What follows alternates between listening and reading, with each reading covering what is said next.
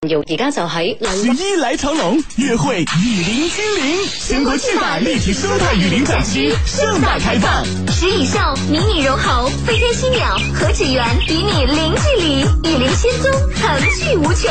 广州长隆野生动物世界。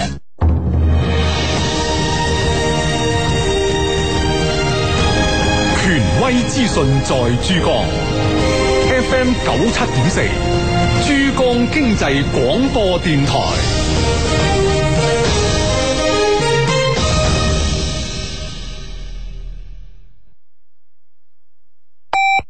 买真酒，我上酒仙网；买真酒就上酒仙网，买真酒，我们都上酒仙网。马上登录酒仙网或致电四零零六幺七九九九九。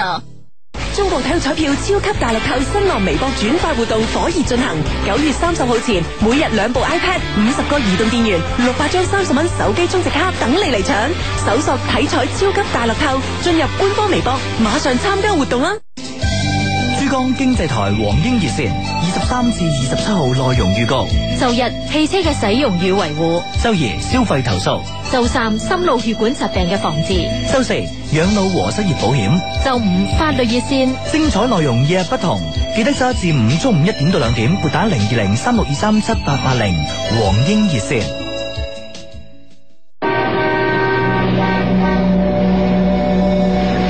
從家鄉到他鄉，只為尋找心中夢想。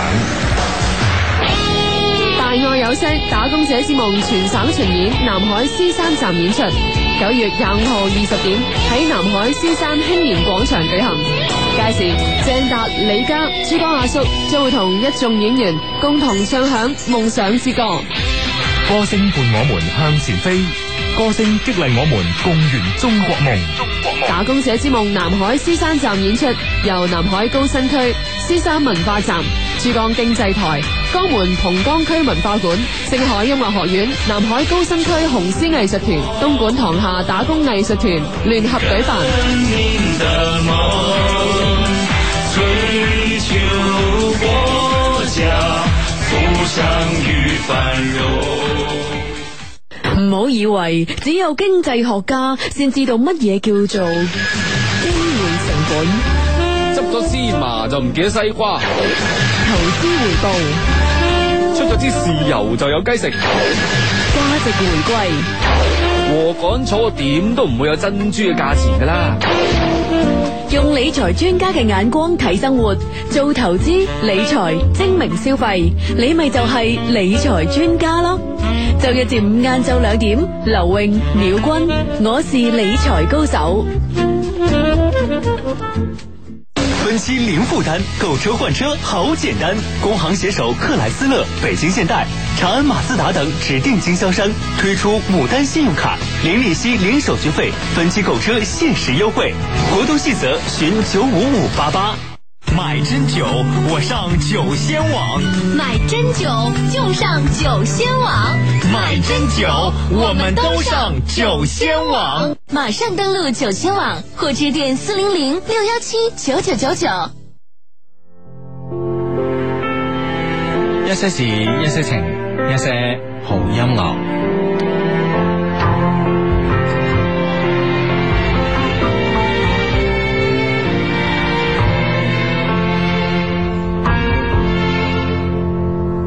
天真得只有你，令神仙魚歸天，要怪誰？以為留在原地不夠遨遊，就讓它沙灘裏戲水。那次得你冒險半夜上山，爭拗中隊友不想撐下去。那時其實嘗盡真正自由，但又感到沒趣。不要緊，山野都有霧燈，頑童亦學乖，不敢太勇敢。世上有多少個繽紛樂園，任你行。從何時你也學會不要離群？從何時發覺沒有同伴不行？從何時惋惜蝴蝶困於那桃源，飛多遠有谁会對他操心？曾迷途才怕追不上滿街趕路人，無人理睬如何求生？還同大了沒那麼笨，可以聚腳於康莊旅途，然後同沐浴温泉，為何在雨傘外獨行？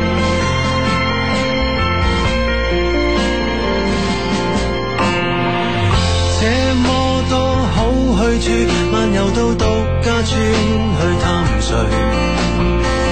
既然緣盡，盡量不要後退。親愛的，闖遍所有路燈，還是令大家開心要緊。抱住兩廳雙套，天空海闊，任你行。從何時你也學會不要離群？從何時發覺沒有同伴不行？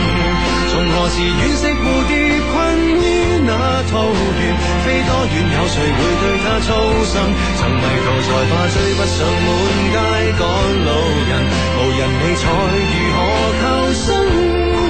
還同大了沒那麼笨，可以聚腳於康莊旅途，然後同沐浴温泉，為何在雨傘外獨行？Hey, yeah, yeah, yeah.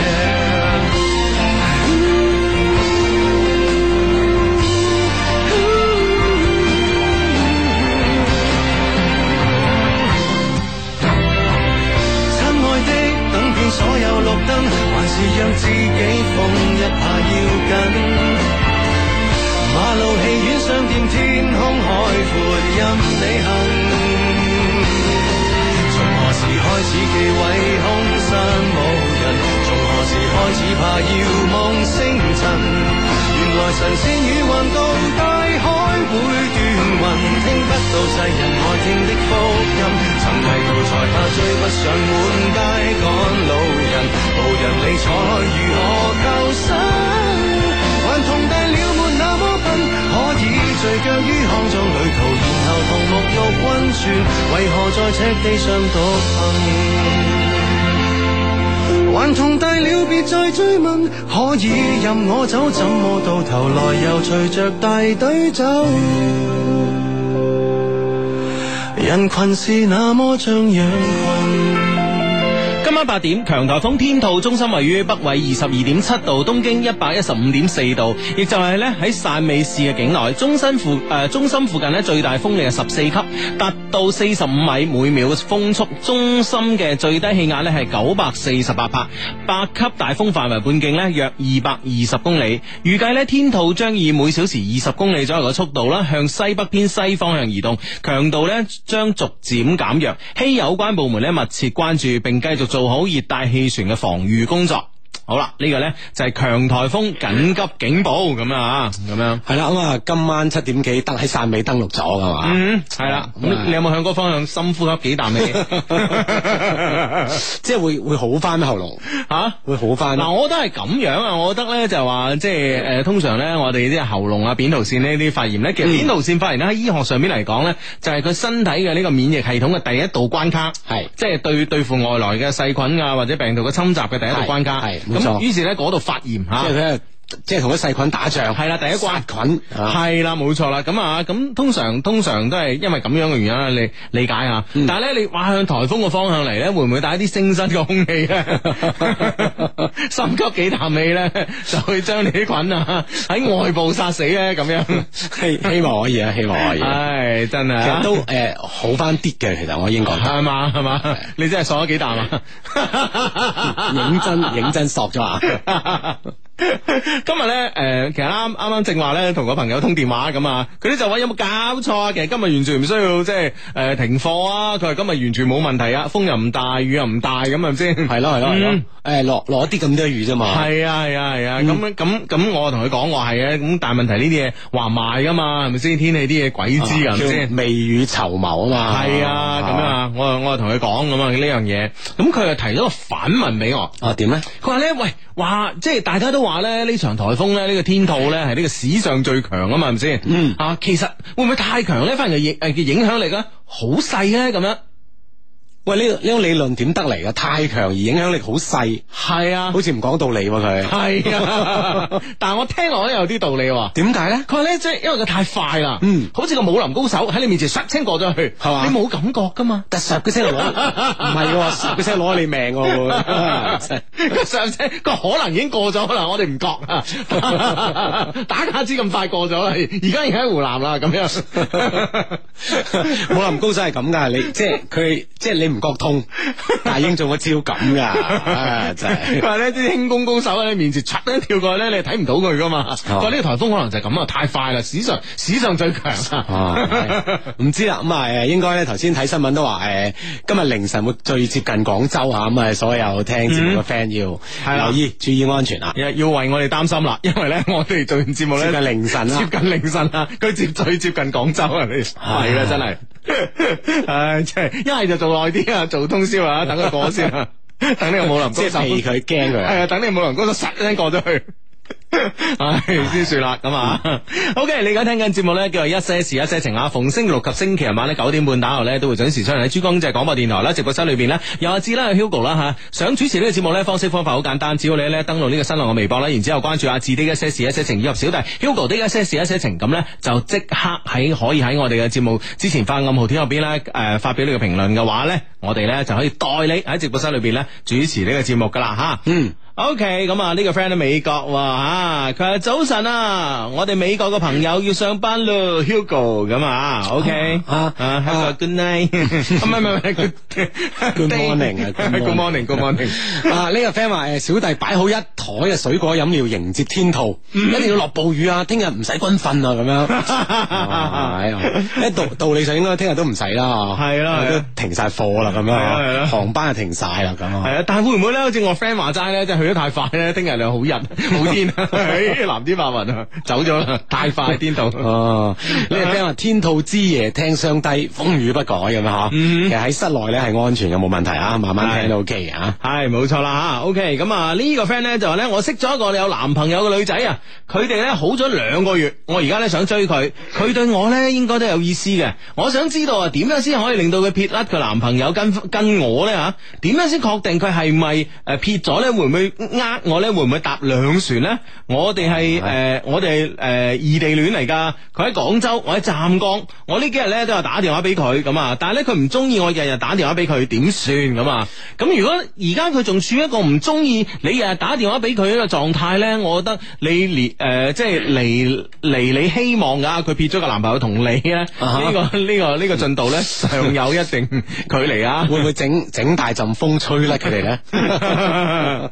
唔係，我覺得咧就話嗱，佢唔想佢唔想你日日打電話俾佢咧，肯定係顧慮佢男朋友嘅感受啦，係咪先嗯啊？咁所以咧，我覺得有時咧嗱，即係呢樣嘢咧就係富貴險中求啦。嗯哼，啊！咁你你就係堅持日日打電話俾佢，你就係等佢有有有男朋友喺旁邊嘅時候，你預計時間啊嘛，係咪先？啊哈即係譬如我翻工嘅係同男朋友可能朝頭早冇辦法一齊啦，係咪啊？咁放咗工之後咧，咁可有可能噶嘛？就係呢個時候打電話俾佢，就係呢個時候發微信俾佢，知唔知啊？嗯即係啊引引起佢一啲嘅慌亂。係啦，誒、等佢哋內部出現矛盾，內哦部出現矛盾咧就好辦啦，好多嘢係嘛啊係嘛，哇！即係佢即係喺內部產生咗矛盾，咁啊自然佢自己就會有拗撬。嗯係啦，冇錯啦。哦咁而家嗱，你啲敍利亞政府軍同埋呢個呃誒呢、個反對黨嘅部隊，即係呢個所謂嘅叛軍啊，喺嗯喺喺政府軍嘅對立面就係叛軍啦，都用呢政府軍都用呢種策略嘅啫嘛，係嘛咁而家叛軍兩邊喺喺呢個北方打到咩咁啦已啊經。要肢解分解佢哋。係啦，冇錯啦，你明唔明白啊？等佢哋唔可以團 結，啊 我誒我係好多 friend 支持我哋做通宵喎，係嘛？但係通宵落嚟我把聲就冇啦，我唔知啊。 咁我覺得唔緊要啊。點咧點咧你點可以唞六日，下嘛個星期六你先需要開聲噶嘛。但會唔會徹底冇咗聲啊？你啊，我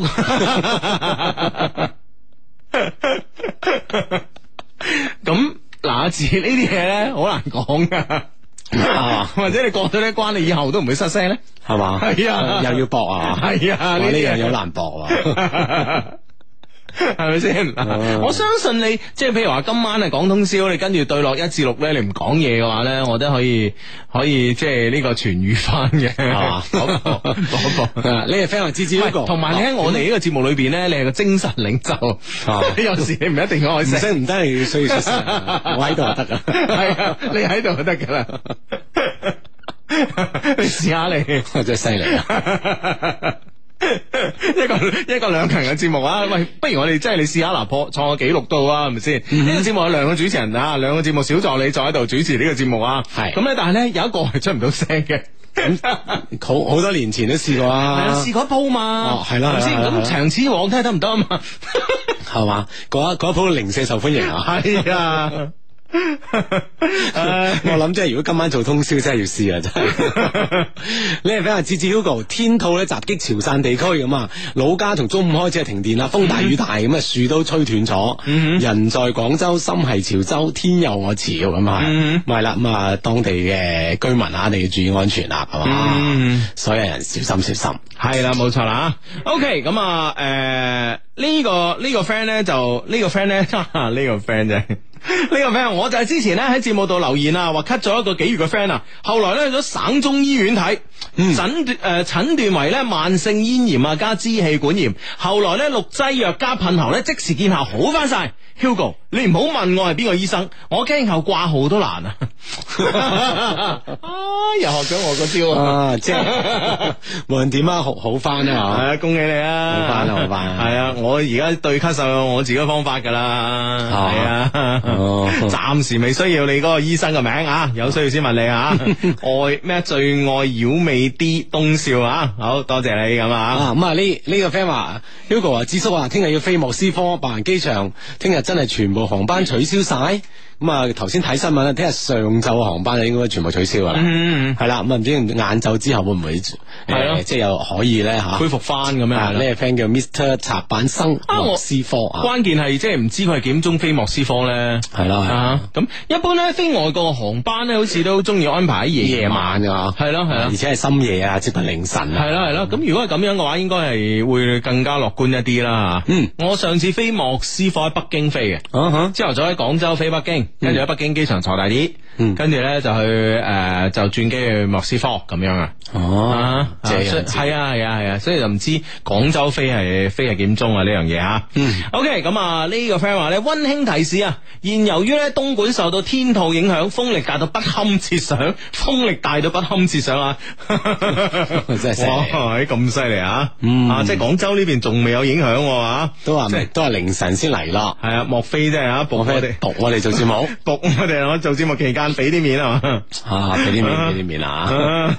哇！呢、個 friend 真係威啊！吹住台風，聽住雙低，睇住英超，吃住水果，玩緊天天愛消除咁啊！哇！唉，真係啲颱風對佢一啲冇影響 喎，太壞啦！好忙啊一樣 啊！呢個俾人低低，唔好講天土啦，講翻啲正經嘢。係佢話點樣可以益公司即電係我哋而家腦？講緊啲嘢唔正經咧， 天台一件好正經嘅嘢就都係咯， 但係對於佢個人感情生活嚟講，當然唔正經啦 唔。正經唔正經。點樣益公司電腦部女文員？嗯根據長期觀察，感覺佢係一個唔錯嘅女生。有冇直接有效嘅方法以結婚為目的？嗯，啊，公司電腦部女文員啊！係啦，嗱，如果你真係誒、呃如果你真係真係好認真對待呢段感情嘅話咧，咁我建議咧，你嘅開始咧，嗱，你要睇你自己啦。嗱，首先咧，追女仔嘅方法啊，啊，因人而異嘅。雖嗯然我哋喺度，我哋開咪講咗十年吓，但係咧，其實都係因人而異。因為如果你係一個誒好、怕醜嘅人，我哋教你一啲好大膽嘅方式，係咪先？啊？open 嘅方式係啊，你係未必係可以掌握得到呢個入邊嘅精髓嘅。嗯好啦，如果你一個內斂嘅人，我哋教你一啲花言 花言巧語嘅方式，咁你可能又未必真係做到。如果你係一個真係啊，本身咧就係一個誒、呃花花飛飛嘅人啦，嗯我哋咧教你情深對望嘅 方式，可能咧你又係你係不得其要害啊，知 唔我知哋啊？我哋 friend 話，我係一張白紙，你點搞？ 你呀搞咩我用咩？ 掂未？啊！呢、個真係呢、個真 係你攞命啊呢個真係 高手， 睇你骨骼精奇，果然係一副追女仔嘅好材料。 乜嘢方式都得係嘛？乜嘢方式都 得？嗱，我同你講，真係因人而異咯。你睇翻你自己啊。咁樣誒，睇誒嗱，我初步判斷啦，你 send 呢個誒微博俾我哋啊，呢個評論俾我哋咧，初步判斷咧，你應該一個即係誒，唔會話係十分之即係話平時咧十分之談笑風風生嘅人吓，即係唔誒，即係簡單嚟講，即係唔係好識講嘢嘅。咁呢個時候咧，你就要依靠咧旁邊嘅人啦。你知唔知啊？即係自己啊，表達能力有限。啊，咁你又又想追人哋，咁通常咧就要靠旁邊人咧煽風點呢個火啦，啊，等旁邊嘅煽風點火人咧，將你呢、個誒、呃不善言辭咧啊，形容為一個非常之好嘅優點。嗱、你睇下佢係咪先？哇，呢、個人啊，嗱，其他唔好講啦，最基本唔會花 fit 啦，係咪先？口又唔花嗬，係啊，你睇下好穩陣啊佢，你睇下佢見到女仔面都紅晒，同你講嘢都唔敢啊！哇，呢啲好男仔邊度揾啊？咁樣，即係要要靠外界嚟補誒嚟嚟嚟嚟嚟補充你呢一點，可能不善言辭嘅呢一點，嗯嗯，係咪先啊？嗯咁好啦，咁啊誒反轉嚟咧，如果你係一個哇不嬲就係呢個口若懸河嘅人啦，好識講嘢嘅人咧，咁我相信你自己去識佢咧啊，已經 OK 噶啦，都容易啊，係啊而且利用呢個電腦部、電腦部呢個工作關係啦，吓，嗯誒產生多啲電腦部嘅接觸嘅嘢，你全部係攬晒上身，係等我去同呢個部門溝通，哦係啦，仲有一樣嘢好咧厲，仲有一樣嘢咧，好簡單，我同你講。嗱，呢個世界咧最容易一件事係咩啊？字知唔知啊？點啊？整壞部電腦係嘛？係啊。 不過諗下都未必係啊！即係電腦你想壞嗰時佢唔壞，真係唔一定咁容易啊 你趕住佢想壞嘅先，唔係你你其實你想整壞個電腦好容易啊！知點啊？你裝好多個殺毒軟件嘅電腦就會壞噶，呢個我經驗嚟噶。哦係啊，你三六零又裝啊，其他又裝啊，咩都裝咩都裝啊，水星又裝啊，佢就會快壞。哦免費殺毒軟件啦，係啊而家好似都免費咗啦，係啊，裝晒上嚟。連嗰啲好老好老土嗰啲咩，唔可能未必老土啊，不過我哋少用 咩卡巴斯基，你全部都裝晒。嗯係啊，佢電腦就會壞噶啦。哦，即係之間會衝突，我唔知啊，哦反正佢會壞咯。佢當對方軟件係 毒你殺，就會壞噶呢部機咁樣係啊，當部電腦壞咗嘅時候，你揾呢個電腦部嘅文員去解決反映呢個問題咧，係好合理嘅。哦係嘛？係啊但係三頭五日都要壞喎。係啊， 你繼續裝。最後你變咗一個黑 客。 即係你都識 晒，啊收電腦你識埋啊！系啊系啊，唔係嗱誒正經啦，咁啊咁啊，通過你嘅同事啊，比較了解佢嘅人，先了解人哋 background 啦，係咪先啊？啊咁啊，然之後咧就再，因為同一間公司嘅人咧，咁誒俾人一個感覺咧，就同出邊識得人咧有個好誒、呃有個好大嘅分別，同埋好處咧就在於咧，大家覺得係互相喺一間公司嘅大家知根知底。啊，知根知底呢樣嘢呢，令女仔嘅呢個防備同戒備呢，會放低一部分嘅。當然啦，咁樣啊，誒、誒、同一間公司裏邊呢，有少少唔好嘅嘢呢，就係話誒女仔呢都驚呢，萬一同你誒、開始發展啊，譬如話佢係一個怕醜嘅人啊，佢驚公司嘅人起哄啊，或者係呢都有擔憂啊，或者以後散咗點辦啊？咁大家同一間公司度朝見口晚見面，會唔會好尷尬？可能都有呢方面嘅呢個負面嘅因素喺度，但係呢正面嘅因素呢，喺啱啱開始嘅時候呢，係對你係非常有利嘅，嗯就係呢，就係呢，大家比較放心，對於你嚟講呢，我誒對佢對於你呢，應該係有一定嘅安全感，因為大家同事啊嘛。係啦，呢個可信度係高好多啊！ 嗯嗯嗯嗯，係啦。啊！呢個 friend 話智智 Hugo 有個隔離班嘅小學男同學，即係小學嗰陣男同學啊啦。而嗯家佢話我哋好少溝通啊！我今日講咧就告示，即係講俾你聽咧，所有廣州朋友有颱風啊，等等等啊嘛。嗯跟住咧佢就話：，誒、你第一次揾我就發呢個啊，係咩意思咧？咁樣。嗯即係個男男仔見到你啲咁温馨嘅提示啦，呢嗯個颱颱風提示啊，嗯佢整句咁樣樣嘅嘢俾你。係。但我諗你會唔會係諗多咗啦？啊喂，關鍵係呢個女仔，你對嗰個男仔係咪真係有意思咯？嗯啊，如果冇，如果冇意思，咪話知佢咯，係哼，咪先哦我？就係講講呢啲嘅啫。係啊係啊，但係如果有意思嘅話咧，可以從此聊起呢個話啊，題。即係食住路上啊。係啊，嗯嗯哼，啊，睇下你對佢點諗啦。係啦，冇錯啦。嗯。好，咁啊呢個 friend 咧就唉，呢、個 friend 咧就唉天意弄人啊！因為咧上星期我大佬同個女朋友分咗手，佢哋咧兩個拍拖四年啦。本來咧佢今晚咧秘密啊去湛江咧再戰情場啊！唉，點知連輕軌都停運喎， 唉泡湯啦咁啊啊！真係天 變快啲變做雲啊！求佢哋兩個再次同 行。O K 啦，颱風會過去嘅吓，咁啊，亦希望咧佢兩個之間嘅嗰啲唔愉快都會過去嘅吓。嗯，啊，咁啊呢誒呢呢個 friend 佢話：子叔啊，今晚搭老闆嘅車翻宿舍，大家都係傾緊颱風會唔會將部車吹飛咁嗯樣，求解釋咁樣嗬。咁睇啊，下颱風勁唔勁啦，實在太勁都可以吹呢部車嘅，先睇你喺邊個位置誒、啊。我我我前一日咧，誒、前幾日啱好係即係呢個呢、個誒、有有有睇一段片咧，就話呢個汽車咧咪要誒、之前要做呢個風洞嘅實驗嘅，啊，即係測佢個風阻係數啊，諸如此類嘅，係系啊，咁樣對側風嘅影響咧，真係你冇話喎。即係如果如果部側面吹過嚟，側面吹過嚟嘅風咧，如果係呢部車嘅高度超過一百六十 cm 咧，嗯哼，咁係真係對部車係有影響喎。即係好容易吹冧。咁啊冇話好容易，即係有機會吹得冧啦。啊，機會大咗啦。係啊，但係咧，以以而家個普通嘅即係以日本車或者韓國車輕啲嚟講啊，嗯咁。咁輕嘅車，但係咧，如果你係低於一百六十 cm 嘅咧，即係被吹側翻嘅呢個呢、個被風吹側翻呢個可能性咧，誒、就可能會低啲嘅。係啊，哇！我真係啱啱睇到啊，即係而家有用啦，大家嗱聲而 家拎把尺多度多部車 啊，唔夠一米六咁啊，就穩陣好多好 穩陣啊！即係打台風出去掟啊！呢個 friend 話 Hugo 芝芝力撐你哋，冒住漏電嘅危險，咩事啦吓？佢托住台心機入沖涼房啊，邊聽邊沖啊，視死如歸啊咁樣。啊，你係咪用電池㗎？你係冇啊。你咪沖涼房度插住個插蘇啊，唔得噶，啲水噴啊，真係。哦係啊，咁你真係冇生命危險啊！但係用即係冇電就係池又冇事嘅，道理上 啊。系啦，半個鐘頭，終於咧翻到屋企，我哋聽到廣播啦，實時播報啊！普寧市區路邊嘅樹咧幾乎倒光，車輛咧無法通行啊，部分變壓器咧倒塌。目前咧市區大面積停水停電，部分地區咧通訊誒、呃通訊中斷啊！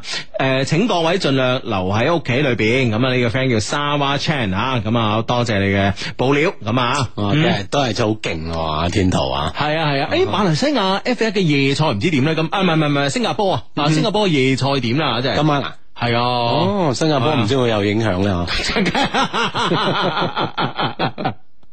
呢個時候唔笑都唔知可以可以可以俾到咩回應啊 ？OK，咁啊呢個 friend 戰誒呢個呢個 friend 戰報啦，丁俊暉十比六啊誒贏呢個蕭國棟，丁俊暉奪冠係嘛？嗯大師賽啊，上海站啊，呢個 friend 話原來咁可以整壞部電腦咩？好衰啊！你哋咁樣。不過咧呢招聽日就用。哇！你 喂，講啊，你唔好整壞自己部電腦啊 嗱，唔包收啊呢度啊。有冇有冇電腦部女文員啊你？ 冇你自己小心啲啊！係啊，唔包收啊呢度啊。 好咁啊，呢個 friend 咧就話今晚就五點半左右咧喺南海區羅村聯和愛麗絲幼兒園附近咧，我見到有個 friend 着住件黃色嘅 New Polo Four 吓、正當我想大床前明月光嘅時候咧，佢以迅雷不及掩耳盜鈴之勢咧入咗一部黑色嘅黑色嘅小汽車上邊，因為咧當時落緊雨咁啊。嗯哼，哦 OK，咁下次啊吓，即係打唔到招呼係系嘛？啊，打唔到招呼啊，下次啊，下次嗯啊，下次 OK 噶啦。啊嗯，系啦，咁啊，嗯，诶，哇，喺呢個 friend 啊，呢個 friend 诶，呢個 friend 話相低，我嗰個女同學啊，女同學同我講喺大學裏邊咧，好高興有诶你咁樣嘅朋友啊，咁係咪咩暗示啊？我係咪诶诶，我還有沒有機會啊？我仲有冇機會啊？咁樣喎，嗯哼，哦，喂，即係如果向呢方面諗嗯咧，喂，即係可可以發展嘅喎，所有嘢都係由朋友開始噶嘛，係咪先？嗯佢哋好朋友慢慢發展係 O K 嘅喎。咁會唔會一句朋友咧就封咗後路咧？就將個拒之門外係啊，將個男朋友、女朋友嗰嗰前面嘅呢呢個呢呢個個字刪咗，但係即係如果你係有意思，無論點啦，你都要去噶啦，係咪先？係係啊。嘛，你一當切從朋友開始唔係啊！我覺得你當佢有暗示啦。有時啲嘢咧，即係誒、呃有誒、呃往往呢件事咧嚇啊，往往咧就係、表達對方表達得好唔係好明確嘅時候咧，我哋往往有正面嘅諗誒諗法啦，同埋負面嘅解釋咁樣啊。嗯咁啊、當然我啱啱講嘅係負面嘅解釋啦嚇。咁我覺得咧，你應該即係你希望呢件事咧係按照你自己所想嘅軌跡去嘅話咧，咁我覺得你應該咧當佢係對你有暗示。係係啊其實咧，好好多時候做事咧，如果你係心理有暗示咧，其實雖然話冇乜實質嘅幫助，但係對整個人嘅感覺咧係有幫助嘅。嗯心理暗示好重要有時。系啊，咩叫心理暗示？唔係實質幫助嘅，都係實質幫助，都係實質幫助係啊，係啊，係啊。嗯啊咁啊呢诶。呢呢個呢個 friend 話诶，喂，我想問下你哋官方微博展示個人字拖咧，邊度有得 賣啊？咁樣咁喺我哋嘅我哋嘅官方嘅呢個诶網站啦係係啦，啦三三個 W 得 loveq 多 cn 咯啊，咁你入到去咧，诶，你可以點入呢個 Q 魔，你就見到啦嗯，好咁啊！ 哇，呢、個 friend 呢個 friend 呢呢呢段應該用普通話讀啊。Hugo，我現在還在沒羞沒臊的在家裡等停課通知，明天有課。Hugo，快開金口，趕緊來通知咁啊！嗯 係讀啊應該讀大學嘅 friend 就冇冇冇停到課應該啊 係啦，我中學都停咗啦。係啊，我覺得聽日聽日朝頭早應該會幾大雨啊，美消美收。 又有心理暗示 啊！系啊，OK 啦，咁我哋幫埋你啊， 希望你學校而家即係咩教導主任啊喺度喺度編寫緊短信啦，準備群發俾你哋啦，係啦，好快啲就響㗎啦， 係啦，等啊等啊等啊，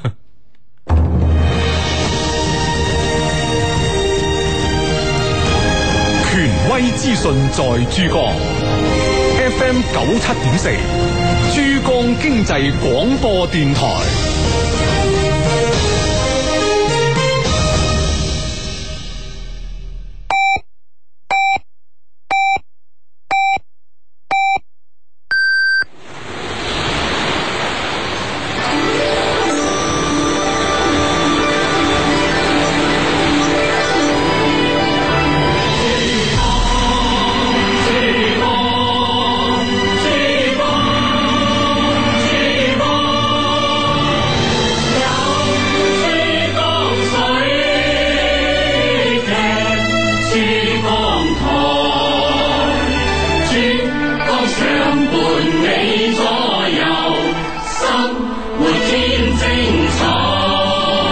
饮珠江水，听珠江台。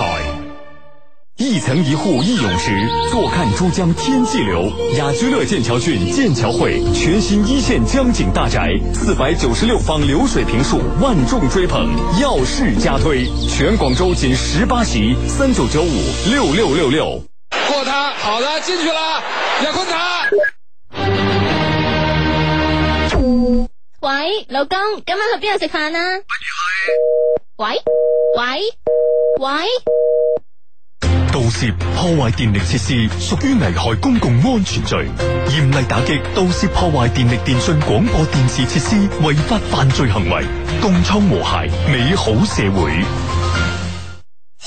十五年前，佢攞起一支咪，透過大氣電波傳播快活正能量。十五年後，雖然已經贏得好多嘅掌聲同埋獎座，佢仍舊拎住嗰支咪，捨不得離開。天生快活人十五周年大愛有聲二零一三繼續快活我撐你林怡慈愛演唱會十月二號晚上八點廣州天河體育館，我哋一齊分享佢嘅感動故事。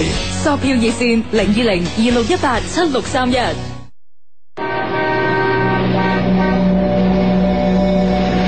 從家鄉到他鄉，只為尋找心中夢想。大愛有聲，打工者之夢全省巡演，南海獅山站暨南粵幸福周啟動演出，九月廿六號二十點喺南海獅山市民廣場舉行。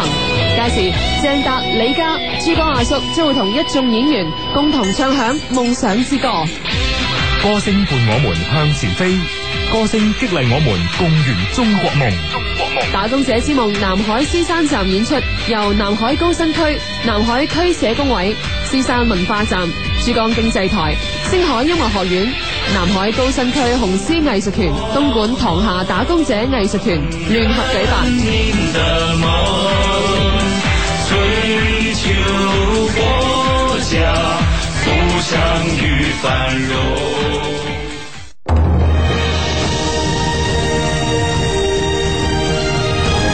权威资讯在珠江 FM 九七点四，珠江经济广播电台。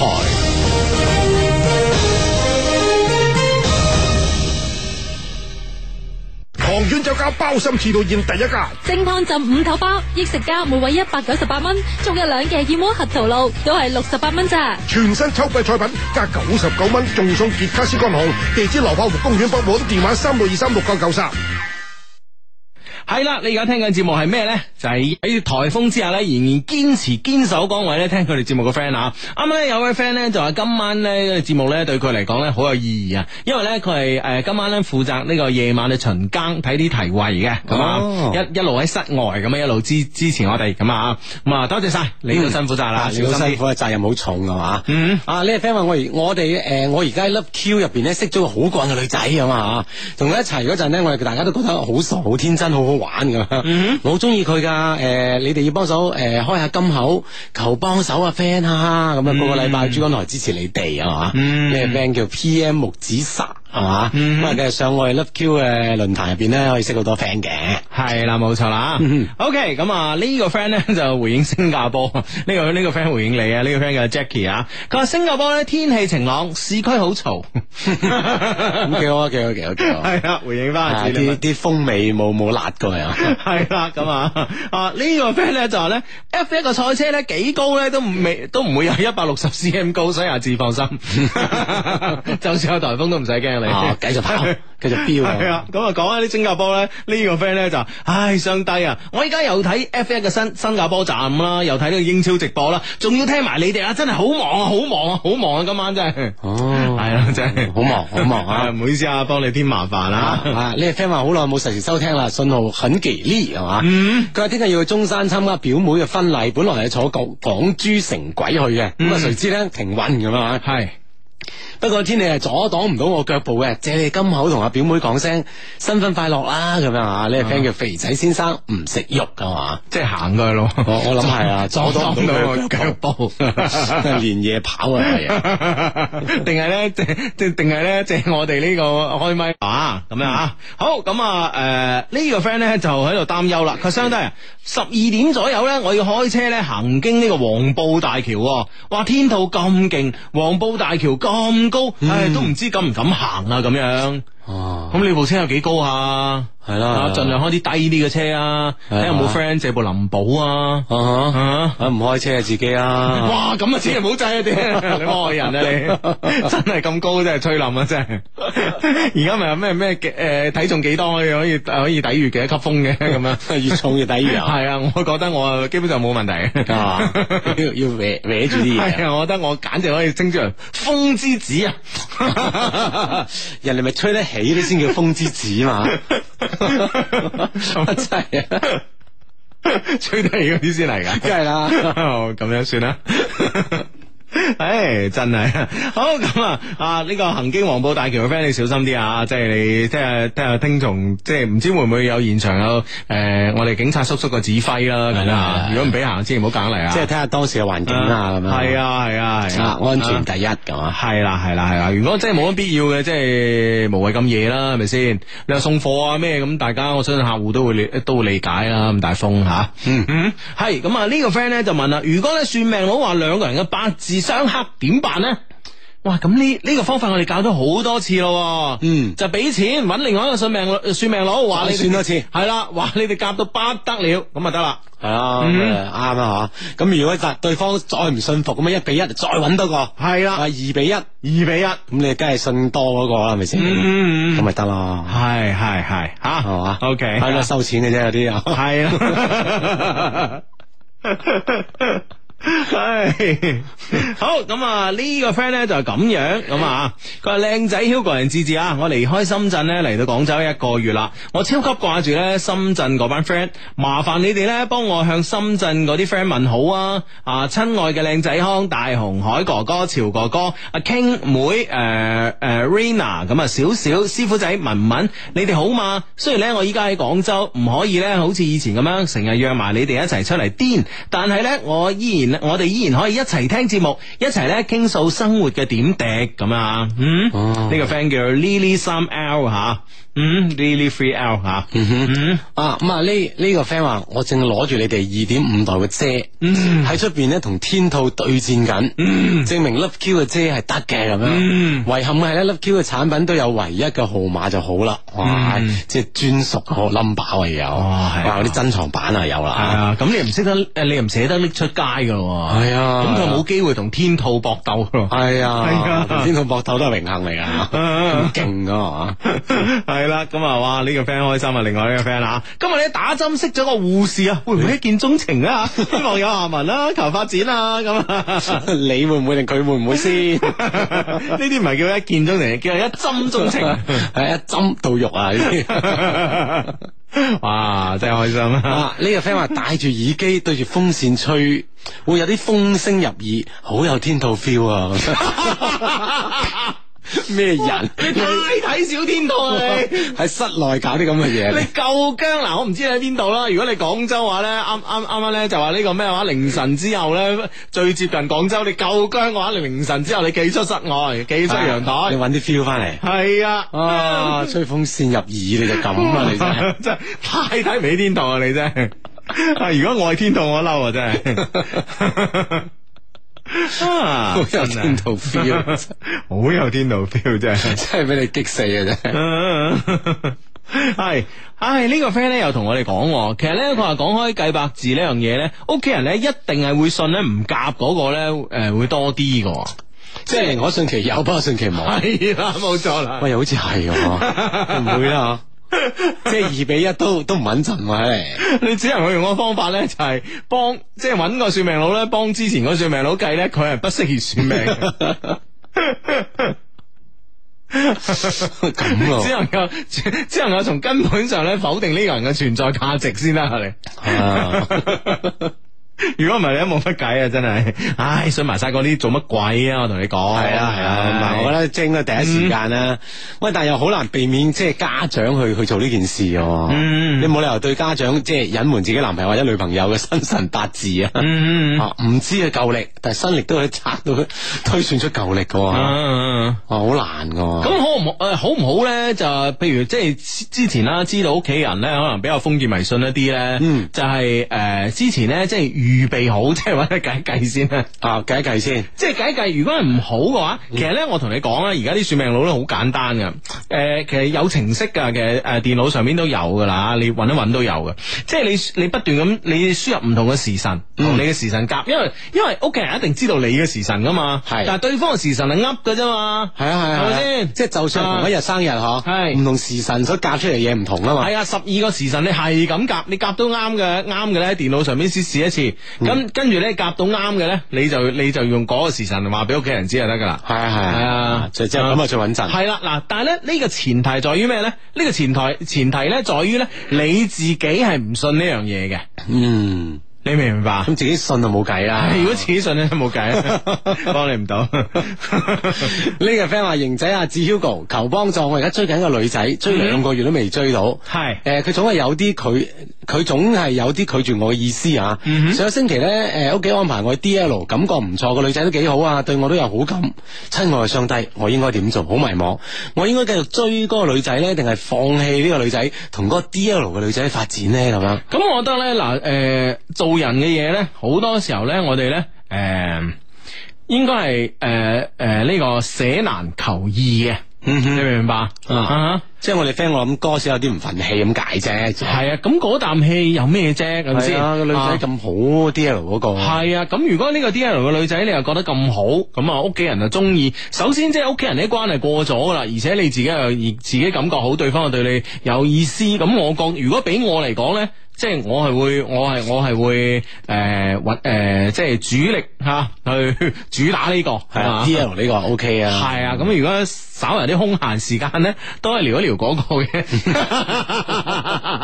嗰個一路拒絕人哋， 咪由佢咯吓，咁咪每日每日聊下佢咯，發短信、發微信俾佢啦。诶、你仲拒絕緊我啊？你 今日，我今日想請你食飯，不過我知道你一定拒絕我噶啦。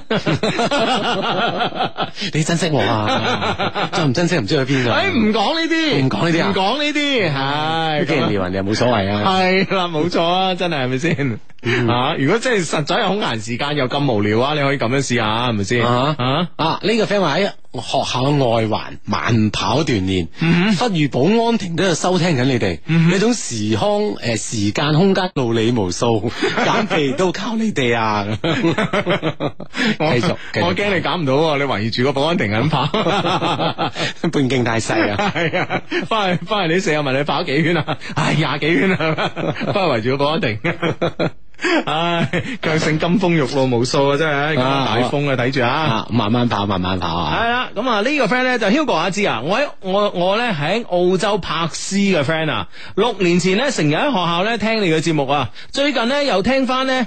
依然咧好中意，今日咧係我同我個肥仔咧三年又十個月嘅紀念日，希望咧你哋可以讀出，等佢聽到啊！多謝多謝多謝咁啊！咁我哋呢個 friend 嘅微博名咧叫做 low low low low two 咁啊，OK，嗯，咁 啊希望肥仔聽到啦，咁啊，嗯哼，啊咁啊呢啊呢個 friend 就話。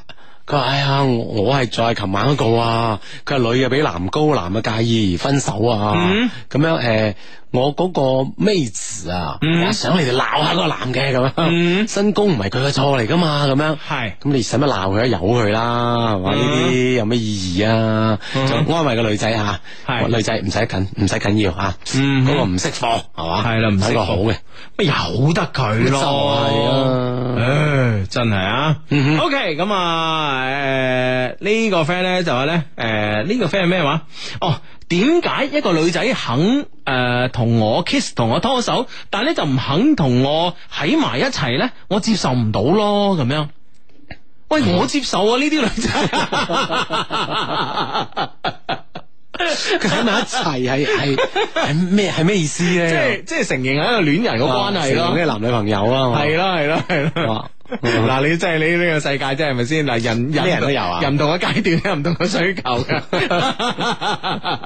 嗱，如果俾俾呢個 friend 啊，如果俾呢個 friend，佢肯定咧，寧願個女仔唔同我 kiss，寧願個女仔唔同我多手，但係咧誒承認誒誒誒，你係佢嘅男朋友，係咪你心先諗啊 嘛，呢啲遲早都驚你走甩噶，啊只係做我女朋友先啊。係啦，真係。咁但係我覺得只係始終 keep 住呢種關係繼續落去啊，嗯我都有即係我覺得好有機會做男女朋友啊，係嘛？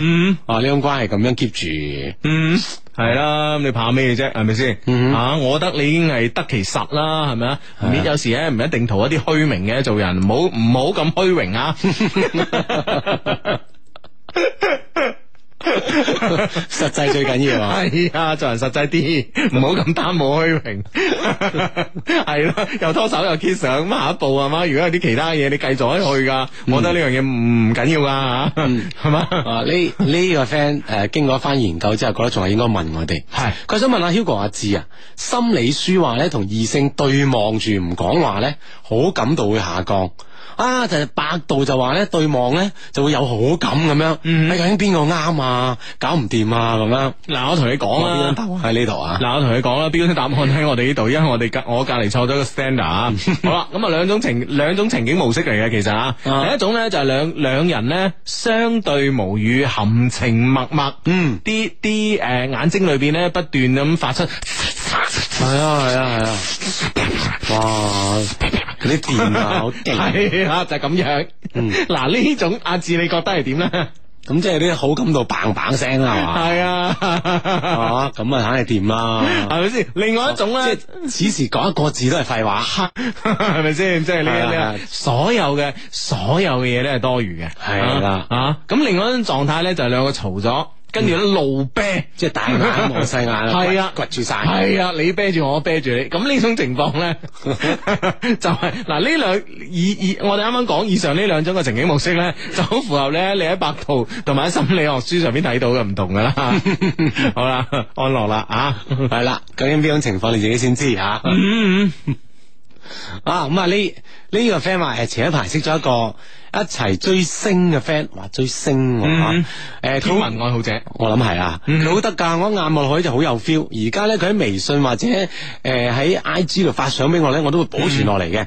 但係喺微信同佢講嘢咧，誒、我主動先，佢覆我诶，佢覆好多都唔會超過十個字咁啊，即係唔係太主動回覆啦。呢個阿志啊，我點入手咧？大家都追星，有共同嘅話題，應該容易傾偈啩。但係唔知對方會唔會嫌棄我咧，先會咁酷咧咁樣啊吓？求辦法。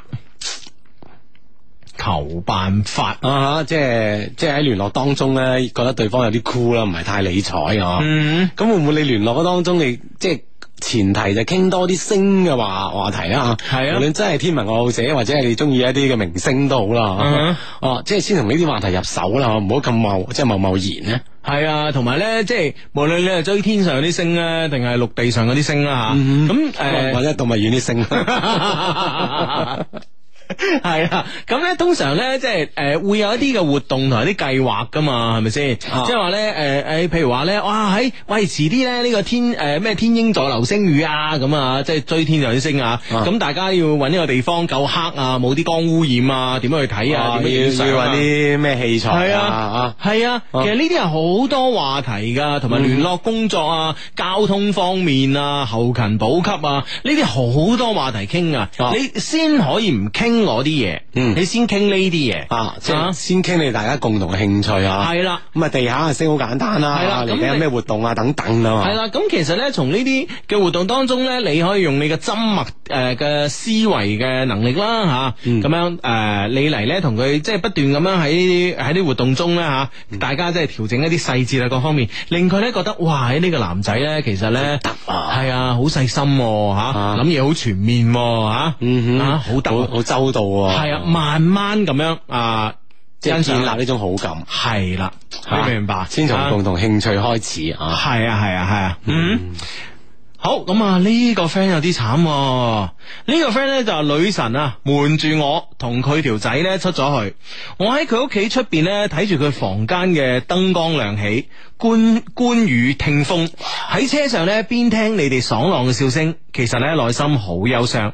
但係咧，琴晚我啱啱牽起咗佢個手，同佢咧單獨相處到凌晨四點，唉。佢話過咧唔可以咁樣對佢條仔， 佢佬佢條仔係土豪 啊，但咧卻同我十指相扣，唉，我差唔多癲啊啦咁樣。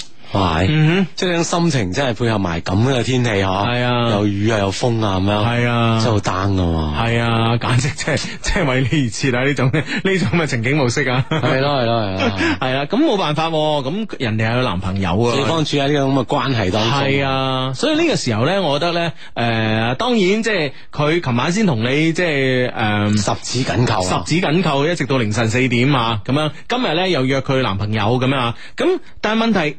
我哋冷靜啲、理智啲睇咧，其實係你唔啱嗰一件事裏邊，你你先係一個即係重建辦啊嘛，係咪先？嗯但係咧，我覺得咧，重建辦做得重建辦咧，啊點咧？一定有鋼鐵般嘅 意志，係咪先？一定要拆先係啊成功啊！系啦，冇错啦， 一定咧要俾啲钉子户更加硬，嗯，你先可以做得做，你先可以做成呢件事，你明唔明白？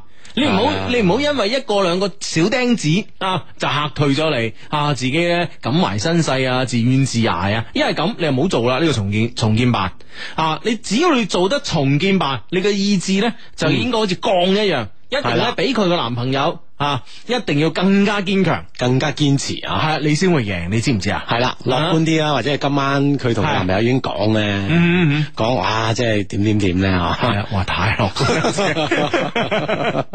觀，安慰阿 friend 嘛，咁啊係咁啊係咁啊先哇！呢、個 friend 好得喎，阿冠豪佢而家先發現阿志把啊阿志叔把聲今日有大問題喎嚇 佢問你琴晚做咩嚟喎？我琴晚已經有事啦係啊，應該係你問佢前晚做咩嚟啊嘛，嗌得咁大聲。係啊係啊。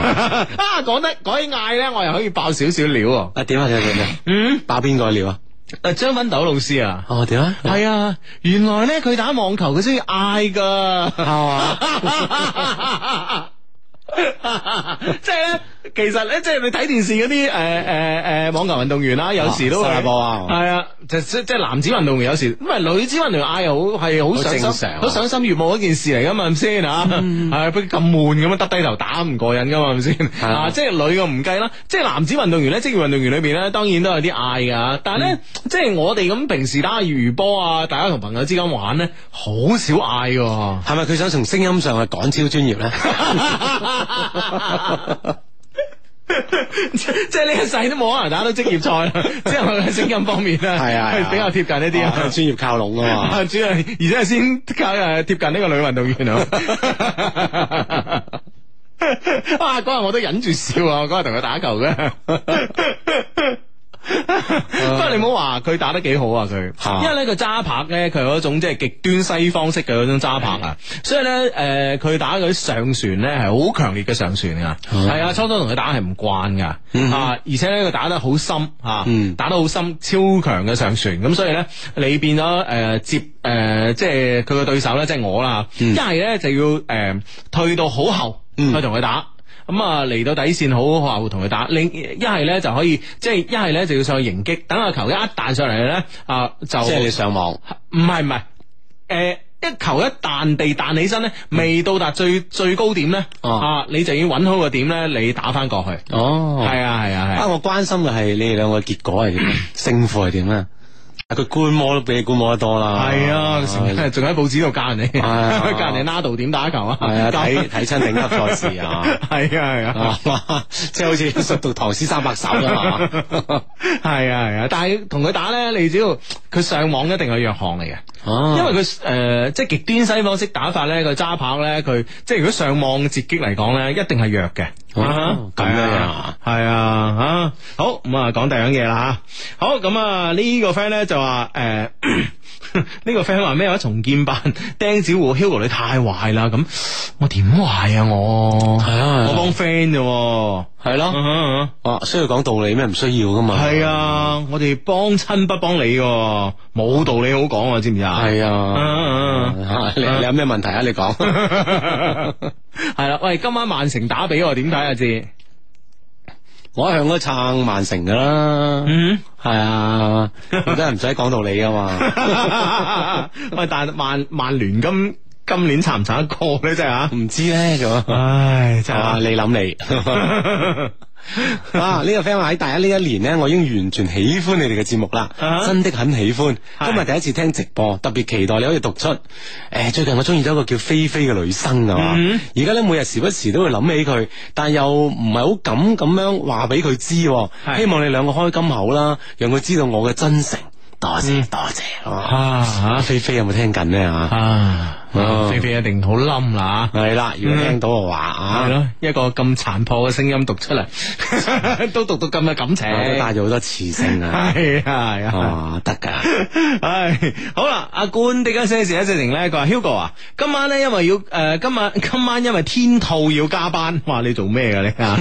天文台嘅氣象台噶、啊，嗯好啦，佢話咧喺辦公室咧聽緊節目，個師傅話誒。欸呢個咪一些事一些情，佢兩條友唔係走咗佬啦咩？咁 啊，我哋冇做壞事，走咩佬？啊 我解釋咗十幾分鐘，佢仲誒誒誒，佢終於咧信我啦！快啲同佢講聲啦，關師傅，我哋冇走佬啊！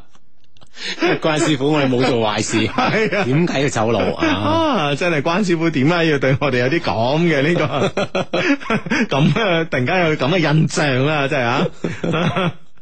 哦，呢呢個 friend 話阿志哥啊，嗯我宿舍咧而家攞啲五仁月餅咧為賭注，係嗯即係嚟賭咁樣，真係激烈啊咁樣。哇，我諗戰況都好好慘烈 啊，係咁一嚿一嚿咁擠入去啊，喂，其實五仁係好食噶，我覺得係嘛。其實五仁道理上嚟講，比蓮蓉我覺得冇咁滯咯，係啦同埋更加有口感啦，咬落去。嗯，係咯。啊，你即係你嘅角度啦吓，係啊，我覺得當然當然佢一定係唔會夠豆沙好食啊啦，係咪先 吓？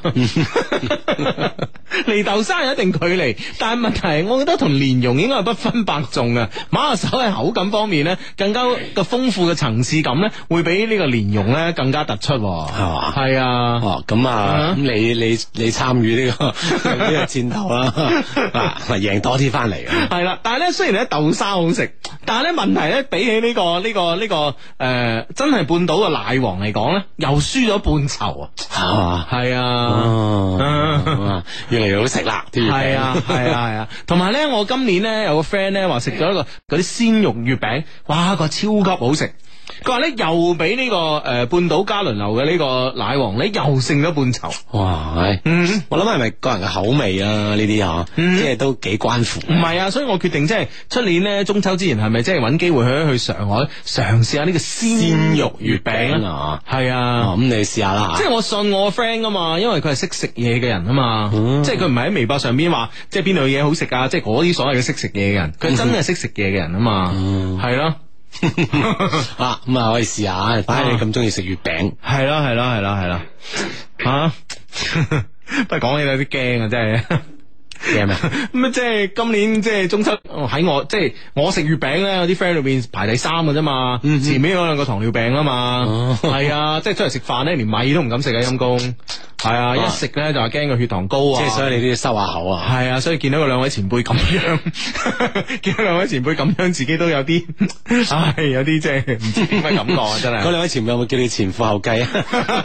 鼓勵 你唔使驚噶 嘛。冇你咁衰，人哋十一来长隆，约会雨林精灵，全国最大立体生态雨林展区盛大开放。食蚁兽、迷你绒猴、飞天犀鸟、何止猿，比拟零距离，以零仙踪，恒趣无穷。广州长隆野生动物世界。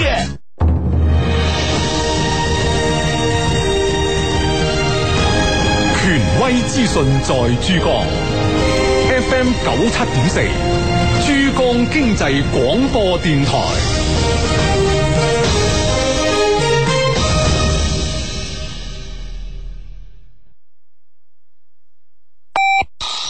北京时间二十二点三十分。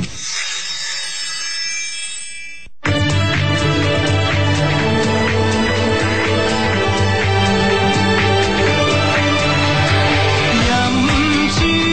珠江水，聽珠江台，珠江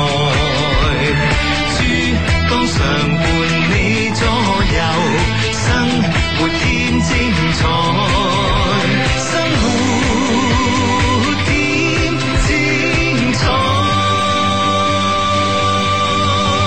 哎饮珠江水，听珠江台。没时间，没精力，本金少，唉。怎样才能在阴晴不定的证券市场上赚到钱呢？别担心，工行机制定投帮助你投资没底他有底，积累时间变财富。工商银行机制定投，小积累，大财富。爷爷小时候有个梦想，一家人天天吃饱穿暖。爸爸小时候也有个梦想。买车购房，奔小康。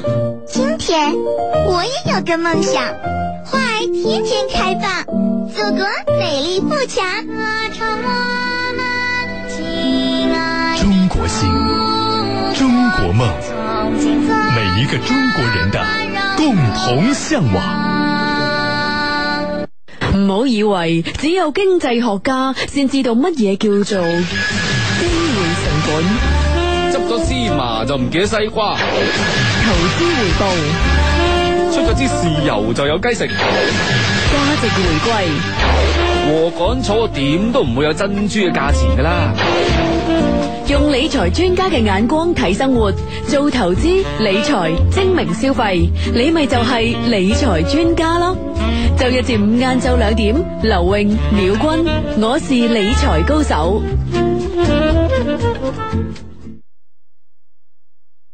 係，今日翻翻嚟我哋嘅節目一些事一些情咧，繼續會有 Hugo 阿志出現喺我哋嘅直播室啦。咁啊，新浪微博關注 Hugo 呢一些事一些情，以及阿志呢一些事一些情咧，就可以一齊嚟主持呢個節目噶啦。嗯，但系咧而家要播報強颱風緊急警報啊！今日嘅晚黑八點，強颱風咧天兔咧中心位於北緯二十二點七度，東經一百一十五點四度，亦即係咧喺汕尾市嘅境內啊。中心附近咧最大風力係十四級，達到咧四十五米每秒嘅風速。中心咧最低氣壓咧係九百四十八帕，八級大風範圍半徑咧約二百二十公里。預計咧天兔將以每小時二十公里左右嘅速度咧向西北偏西方向移動，強度咧將逐漸減弱。希望咧有關方面咧密切關注並繼續做好咧熱帶氣旋嘅防禦工作。每次咧讀呢啲咧就 就係真係知道自己同呢個專業嘅播音員嘅區別啦。啊，爭太遠啦，好好聽，我覺得我講得係 咩？咁你嘅區別喺邊啊？好聽， 有有人情味咯。哦 咁嘅咩吓？ 係咯，一件事咧，關鍵你點樣睇嘅啫啊吓。我覺得關鍵係 關鍵係你點樣 聽，你點樣睇嘅啫。系呢個 friend 咧叫我是文藝小柳啊，佢話咧上海鮮肉月餅咧超級好食啊！啊，咁咧，但係咧緊接住咧，另外一個 friend 咧就問啦，咁鮮肉月餅係咪即係肉餅啊？ 好似有啲道理啊， 揸住嚿肉餅都幾好食嘅。咸淡適中咁樣，都 OK 啊，好食噶都。OK OK 啊，下次話你知啊，下次話你知啊。啊！呢、個 friend 話相低啊，我嘴咧有兩處地方潰瘍啊。我男朋友知道後咧就叫我飲啤酒。嗯，喂，飲啤酒係咪可以醫潰瘍咧？求解答咁樣。我覺得佢係道理上得我殺殺毒先啊。咁啤酒嘅呢個酒精度啊，未到 咁高，咁我相信你男朋友咧會唔會係即係希望另有諗法啊？係啦，希望通過呢個啤酒咧，可以令到你嘅神智咧啊，唔係太清醒，從而忘記呢啲痛楚咧。 當然啦，佢有冇其他企圖另另計啦，係 咪先？咁我覺得最基本即係好樂觀地諗啦，好正面地諗，可能係咁樣咧。唉，你飲大咗唔就唔知痛噶啦，係咪先？啊哈，係嘛？喂，咁不如飲洋酒啊，白酒啊， 快啲啊！喂，嗰啲貴啊嘛，傻白酒啊，白酒有啲平噶嘛，係啊 幾蚊快啊嘛一幾蚊一支係嘛？但白酒難入口啊嘛，揦啊嘛，咁啊係你個箱已經有潰瘍點啊，你揦到啊嘛，至啊都係啤酒好啲哦啊，穩陣啲，穩陣啲啊啊。佢男朋友都諗得幾周密 噶。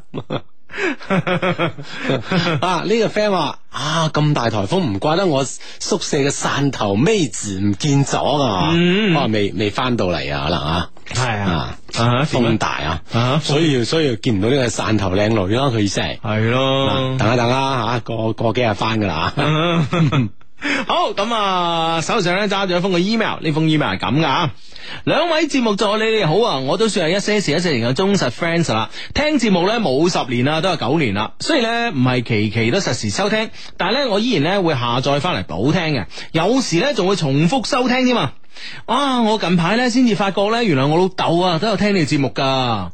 有一日下晝啊，我聽緊以前嘅節目，老豆咧就喺我房門房門口徘徊。我以為佢有事揾我啦，點知佢第一句就係、我樓上台收音機都收到呢個節目、喎。 哇！喺、呢個 friend 嗱，首 先咧，我哋都判斷呢個 friend 家底好，嗯，住 house 嘅，係啊係 啊，有二樓啊嘛，緊要啊。系咁啊！我樓上台收音機都收到呢個節目喎，我當時眼前一亮，心諗你唔早講，搞到呢我次次啊都用微電台嚟收聽，屋企嘅網線呢又係鐵通喎，唉超卡咁啊！收藏咗一台收音機，竟然拎出嚟同我分享，哇！兩仔人咪咁做啊！唉，不過都好，以後呢就唔使驚網絡信信號唔好啦，用收音機聽呢信號好到爆啊！啊！不過咧，以後咧就要面臨嘅問題咧，就係同老豆咧搶收音機啦，咁啊，咁你兩個一齊聽咪得啦 咪，就係咯，將部收音機搬落你房咁啊，你兩仔人一齊聽咯，係咪先？啊，擺去聽啦，一齊聽又得啊，中意啦，中意啦啊！嗯啊，呢次呢係我第一次寫信過嚟啊！按照國際慣例，寫信過嚟呢就一定要先讚讚相低嘅。Hugo 呢就玉樹臨風啦，風趣幽默啦；阿志呢就成熟穩重啦，文學修養高啦。兩個人呢一文一武啊，合起嚟簡直係絕代相驕啊！咩叫一文一武啊，大佬？我冇讀書嘅咩？啊，真係講開呢樣嘢，我真係嬲你今朝嗰個咩微博啦，話我咩不讀書不看報 啊！真係先講你你呢句說話嘅語病，你啊今朝呢個你你微你博。咩叫不讀書不看報？嗱，我同你講，不讀書，你讀邊本書會 講？今日會會響呢、個呢、個呢、個防空警報啊？即係唔係不讀書不看報咧，係唔唔係一個具體嘅所，唔係一個具體嘅，係抽象咁樣，即係表示你呢個人咧，即係唔係即係冇呢個好習慣，即係唔係話你真係冇讀過書，你明唔明啊？唔係話你真係冇冇睇過報紙，嗱，我同你講，嗱呢樣呢樣嘢咧，我極我極其呢個反對。嗱，第一你個用詞錯誤啦，不讀書不看報咧，不看報啊，唔知今日咧可能就有道理啊，啊，但係呢個道理咧都唔係完全講得通嘅，因為咧诶小弟不才屋企係咧，就唔知點解會訂到南方都市報嘅，啊貪小便宜咯，年年年到年底時要訂報紙咧，報紙南方都市報嘅發行嗰個報紙佬就啊上嚟嗌我啦，阿孫生你訂啦，咁我我咁我就會撩住牙咁問佢啦，好衰咁樣啦，咁有咩着數啊？咁就送桶油過嚟啦，咁哦，就係一桶油啊， 送箱酸奶過嚟啦。唉，冇錢買咩？ 咁樣噶嘛，而家好貴噶嘛，訂報紙。而家咧，我知道一年咧，即係即系订一份報紙咧，诶、基本上肯定有油啦，有酸奶啦，有豆漿機啦，有廁紙啦，基本上系嘛？系啊，哇，吓哦咁好嘅咩吓？系啊，啊，下次我撩下 牙先。嗱，即係有有啲人需要道具啊，知 你撩住牙，你係啊嗰個即係你氣勢氣勢出唔到嚟啊長出唔到嚟係啊啊，氣真係長出唔到嚟，系啊系，我我哋 要撩下，到年年底要撩下牙先得嘅。系啦，咁嗰個嗰個嗰個南方都市報嘅發行部嘅哥哥咧，就送好多嘢嚟我屋企啦，咁哦樣係啊，所以就訂咗南方都市報。但係咧，今日南方都市報啊，應該冇登有呢樣嘢嘅，係嘛？唔信我今晚翻去再睇下，再從頭睇一次我啊我因為我朝朝頭早咧，我其實我嘅如是時間嘅長短咧，係同誒嗰日嘅南方都市報精彩程度精彩遇到啊 精彩程度咧係成正比嘅。 哦咁樣樣，系啊，但系应该今朝我係睇唔到有呢、個个呢、個个预告嘅，冇呢個消息。系啊，或者係放得好細。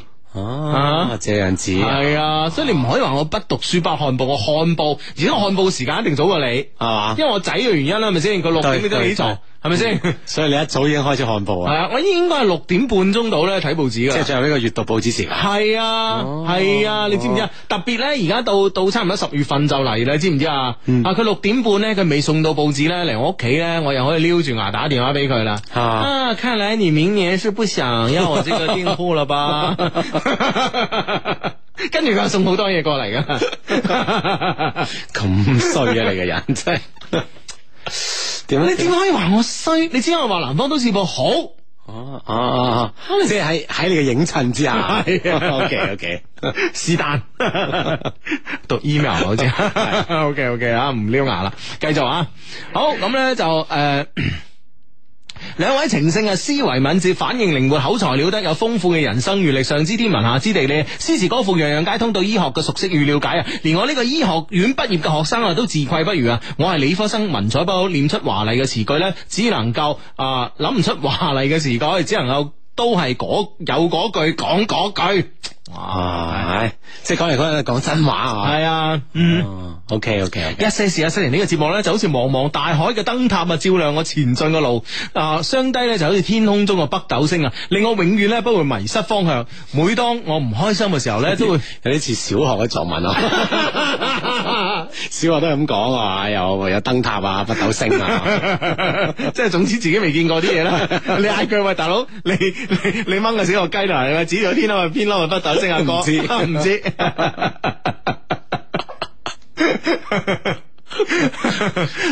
O K，好咁咧就诶诶喂，但系赞我哋呢度讀噶吓。每當我唔開心嘅時候咧，都會聽翻以前啲節目啊，咁樣咧心情就會好翻好多啦。每次聽完一期， 每次聽完一期新嘅節目咧，都會有聽君一直話咧勝讀十年書嘅感覺啊！我成日問自己，我何德何能啊？俾我喺人生中可以遇到上帝， 遇上一個咁好嘅節目。 相信好多人咧都會有呢個感覺啊！真係好多謝雙低陪伴咗我哋十年啊！八十歲嘅約定，我哋咧一定會一齊撐到八十歲嘅咁啊！嗯哼，嗯哼，哇！呢、個真係有嗰句講嗰句。我覺得講得太實在啦。 系啊，喂，即係所謂茫茫人海中嘅燈燈塔，其實真係有幾多人會見過呢個燈塔咧？ 真真係係啊唔知咧，啊 我就知番禺有一個燈塔吧。係啊係啊，咁你食下燒烤啊之類呢類嘢。系啊系啊系啊。啊，好咁啊，诶、因為受你哋節目影響啊，我喺班 friend 當中呢，我都係做聆聽啦，同埋俾意見诶佢哋嘅角色嘅。當佢哋呢遇到感情上嘅問題嘅時候呢，都會問一問我嘅意見啊。但係今次呢，自己嘅感情呢，連自己都冇晒辦法，都唔知道應該點算啦。嗯，就寫嗯封 mail 嚟啦啊。系啊，我嘅故事咧人物就唔多，就得我 A 君啊， 就得我 A 君同阿 C，我叫小 V 啊，係個好典型嘅白羊座女生。A 君呢就係獅子座嘅男生，而阿 C 呢就係我嘅表姐，雙子座。啊！三個人呢都係初三誒、呃、時咧同一個班嘅同學，從高一開始呢，我呢就中意咗 A 君，到而家為止呢已經九年啦。哇，啊係爭咗好耐噶啦。係啊，高中畢業都六年啦。啊，咁即係呢九年間有啲咩發生啊？嗯。雖然咧中間啊都拍咗幾次拖，但係咧始終咧對呢個 A 君咧念念不忘啊。不過咧當時 A 君咧以為咧我中意嘅係佢嘅 friend，但其實咧已經唔係啦。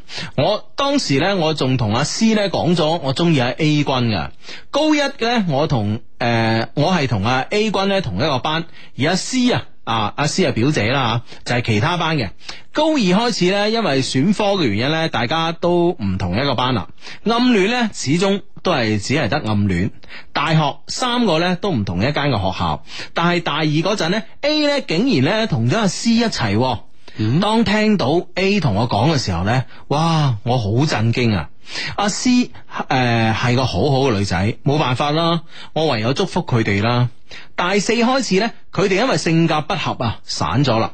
由於呢距離嘅關係啊，我只能夠喺 QQ 度呢誒、呃去做和事佬，去呃安慰，同時安慰佢哋兩個，希望呢，佢哋有機會呢喺翻埋一齊。因為我覺得 A 君呢係個好 nice 嘅人，而阿 C 呢又有個好，又係一個好好嘅女仔，佢哋一齊呢會幸福噶。可惜呢，最後都係唔成功。嗯。畢業啦，我喺學校所在嘅城市呢，揾到份國企嘅工作，而佢哋兩個呢，就翻咗屋企嗰邊發展。過年翻屋企嘅時候呢，我都有約阿 A 出嚟玩噶，一齊放下孔明燈啊，咁樣會同佢講下 C 嘅近況啦吓。畢業三年之後呢，因為只得自己一個人呢喺外地工作，所以呢，我都辭職翻屋企嗰邊呢發展啦。一直以嚟呢，我依然呢，誒、我依舊係呢嗰個默默關注 A 君嘅人啊。每次佢 QQ 發心情，我都會回覆。喺茫茫嘅人海中，如果 A 喺度呢，我會我都會第一時間認出佢。翻屋企之後呢，我問 A 仲有冇機會同埋阿 C 喺翻埋一齊。因為佢兩個咧分咗手咁耐啦，大家咧都冇交過男女朋友喎咁啊，佢話咧佢係唔會翻轉頭嘅。之後呢幾日啊，日日呢都會同阿 A 傾偈啦。其實啊，我好中意同阿 A 傾偈噶。佢係個好聰明嘅人，發生矛盾嘅時候呢，佢總係諗到好多個方法呢嚟說服我，而我呢都會諗出好多個方法去反駁佢。 有時呢，仲要分析下佢講嘅說話呢係真定假。大家呢，兩個人相處就好似棋逢敵手咁啊。同佢傾偈嗰誒，同佢傾偈嘅嗰段日子中呢，我過得好開心。有一次出去食飯。佢竟然咧強吻咗我啊！搞到咧當時我面都紅晒啊！有一次咧，A 竟然提出想同我玩 one night stand 啊！哇！哦不過其實喺咁多年當中啦，A 我諗真係絕對真係 feel feel 到我哋嘅 friend 啦，係係好中意佢啊 A 君噶嘛，嗯所以你先有頭先佢所講述嘅行為啦、強吻啦，或者甚至會提出呢個 one night stand 啦，嗯，Mm-hmm. 誒，咁我哋嘅 friend 點樣咧？嗯哼，對方話咁直接咁樣嗬，係咯，哦，我諗 one night 就唔得咯，係咪先？哦，stand 就得啊， 你覺得係咪啊？咁如果係咁係嘛？係啊係啊係啊咁因為因為我我我哋嘅 friend 啊小 V 係中意佢噶嘛？係吓，OK 咁啊，嗯。佢話咧 A 竟然啊有一日同我提出啊想同我玩 one night stand 啊，因為我係白羊座嘅，又知道咧我誒、呃又知道咧誒、呃我之前咧誒、呃拍過幾次拖，所以俾佢感覺咧可能係咧我係會比較開放啊。我問佢啊。誒、你咁樣對得住阿詩咩？咁啊，佢話阿詩咧已經係過去式噶啦，啊，唔知自己有冇諗錯啊？啊，俾誒佢俾我嘅感覺咧，只係想揾 one night stand，唔想負責任。我我於是咧就開玩笑咁同佢講啦，one night 之後咧，我一定會纏住你噶。佢答唔怕咁啊，啊，仲好搞笑咁傾好禮金幾多錢。不過咧，始終我都冇應承佢咁啊。嗯哼，啊哈，對對方都可以傾到矮金噶啦喎，係啊，即係唔知，當然唔知佢係一個即係口頭上咁樣嚟引我哋嘅 friend，係啊定係真噶啦，係禮金定肉金啊？ 啊，即係禮金啊，先收咗先啊，大佬係咪先啊？啊，咁樣啊？诶、 不過始終冇應承佢嗰次啊。但係之後咧有一日中午咧，我唔知發咩神诶、神經啊，我竟然應承咗佢去佢屋企喎。啱啱開始前戲啊，佢屋企人咧就翻咗嚟啦。 你係咪先冇要禮金係咪？ 唉，即係如果係嘛，如果要咗就着數啦。P.S. 啊，佢屋企人咧诶冇見到我，不過最後結果咧都係冇升華到啊。趁佢屋企人咧瞓中午覺。佢咧就送我落樓，诶、落樓下咧搭的士翻屋企啦。之後嘅日子咧，由於佢上班好忙，就冇咩點聯繫啦。就算咧到咗星期六啊，佢唔使上班，大家傾偈咧都係有一句冇一句咁樣。當我感覺咧，佢好似慢慢咁樣疏離緊我嗰陣咧，啊，佢又會主動咁樣發信息嚟過嚟揾我傾偈嘅喎，一直咧都覺得咧佢好 nice 啊。從啱啱認識到依家啊。佢做嘢咧都係比較有計劃嘅，佢好清楚咧自己想要啲乜嘢，以後條路咧應該點樣行。有一次咧，我問佢點解會咁忙啊？因為咧一畢業咧佢就翻屋企考公務員啦。公務員咧肯定啊，聽到公務員呢三個字，肯定有好多人咧心目中咧都係覺得係嗰種咧輕鬆寫意啊、穩定啊工作，誒、工資還可以嘅工作。原來咧唔係㗎。之後咧，佢就列出咗誒佢嘅工作俾我睇，幾乎咧日日都要寫計劃同埋總結，規定字數添啊，仲要五千字左右啊，仲要寫咧建村亮點啦、民生動態啦、衛生環境啦、兩建啦、消防啦、食品啦、安全生產啦、徵地補償啦、災後農田補助等等一堆嘅請示與與報告啊。啊， 佢可能係咪真係專做呢啲辦辦公室啊、文書嘅工作啊？係啦，各個咁部門都要啊。系啦系啦，因为咧佢咧就系乡镇嘅公务员，我就问佢啦，喂，咁点解你唔调出市区嘅？市区嘅话咧就应该唔使咁辛苦啦，吓、因为咧佢屋企咧系绝对有能力咧帮佢调出市区嘅，你们懂得吓。啊但系咧佢就话咧喺农村咧真系可以帮到啲农民咯，而且啲农民好可愛噶，你幫佢哋一個忙咧，佢哋咧就會好高興咁樣請你去诶、呃，请你去佢屋企咧飲飲水酒啊吓。诶、各種各樣嘅感覺啊，啊呢種感即覺係好咧熱情啊係啦係啦，各種诶呢種嘅感覺咧，喺城市做嘢咧係一定感覺唔到噶。嗯，我聽完佢呢番说話之後咧，覺得好感動。講真嗰句啊，而家唔係而家咧，如果唔係本身出生喺呢個鄉鎮嘅，真係好少人咧肯留喺呢個鄉鎮裏边咧做呢啲嘢噶。嗯，係咯，佢即係話，哎诶，佢真係可以幫幫到農民啦，啊嗬，而且係體對體驗到農民嘅温暖啦，係咯係咯係咯，啊真係好同埋難得啊，同埋嗰種即係喺農村嗰種好濃郁嘅人情味啊，關鍵係咯係咯即係我相信佢唔係話即係，唉恨去人哋屋企飲嗰兩杯水酒，而嗯係咧嗰種嘅感覺啊。係咯，啊好好啊，係啊係啊係啊，不過咧即係坦白講啦，喺鎮一級做嘢咧，真係好辛苦，我相信。嗯冇錯，因為係最基層嘅政府部門啦，係啊。太多事要要管啦，咁系啊，我我曾經聽過話咩話，上邊千條線，下邊一根針 啊，即係關意思係上面任何一條線喐一喐咧，你眼針都要喐嘅。哦嗱，就好似啱啱羅列呢啲啦，呢啲咁啦，衛生環境兩件啊，消防食品安全生產、徵地補償、災後農田補助、民生動態、建村兩點，咩嘢都係啊。係啊，仲有咩計生啊？呢啲仲未列落去啦，係咪係啦先？即係都要啊面對第一，即係最前線嘅工作者啦，呢啊個啊啊係咯。所以真係好辛苦啊！啊，咁啊難得诶，阿、A 君咧，佢真係咁中意自己呢樣嘢啊，呢樣嘢真係好難得吓。係嗯哼，好啦，講翻诶，讲翻呢封嘅 email 啦，佢話啊，所以咧到依家咧，我就唔知下一步應該點做啦。中意咗佢九年啦，自己感覺到佢咧應該係對我都冇 feel 嘅，覺得咧點等都係冇結果啦。所以咧有啲想放手，但係咧又唔捨得喎，求相低搞教我應該點做啊？應唔應該向佢表白咧？親自出馬去追佢咧？咁你追佢都需要親自出馬嘅。呢样嘢男女关系嘅嘢好难假手于人 嘅。当然啦，我明白，我明白啊小咪嘅亲自出马意思咧，就係话诶、誒好唔好自己同佢讲，定系揾其他人同佢嗯哦，讲？即係引用咩辦法引佢嚟講㗎嘛，嗯啊等等㗎嘛，系啊系啊系啦，咁啊，不过咧我追佢咧都未诶、呃不过我追佢咧都未必会答应噶，可能咧仲会越嚟越疏离我。我问过，我问咗我一个我一只狮子座嘅朋友，一只狮子座嘅朋友啊，问佢咧狮子座感情嘅方面有咩特征？佢話獅子座嘅人呢，就係呢，俾佢知道呢，你中意佢嘅話呢，佢就會唔珍惜你噶啦。又萬一呢，我哋喺埋一齊呢，佢曾經同我表姐阿詩喺過一齊啊。屋企呢，唔少親戚朋友呢，都知道呢件事噶。你哋話誒一齊嘅話呢，會唔會令到詩好尷尬呢？求萬能嘅雙低呢，幫我分析下，搞教我應該點做。希望呢啲封 mail 呢，可以被讀出嚟，就算冇讀出呢，希望雙低都可以回覆，搞教我應該點做。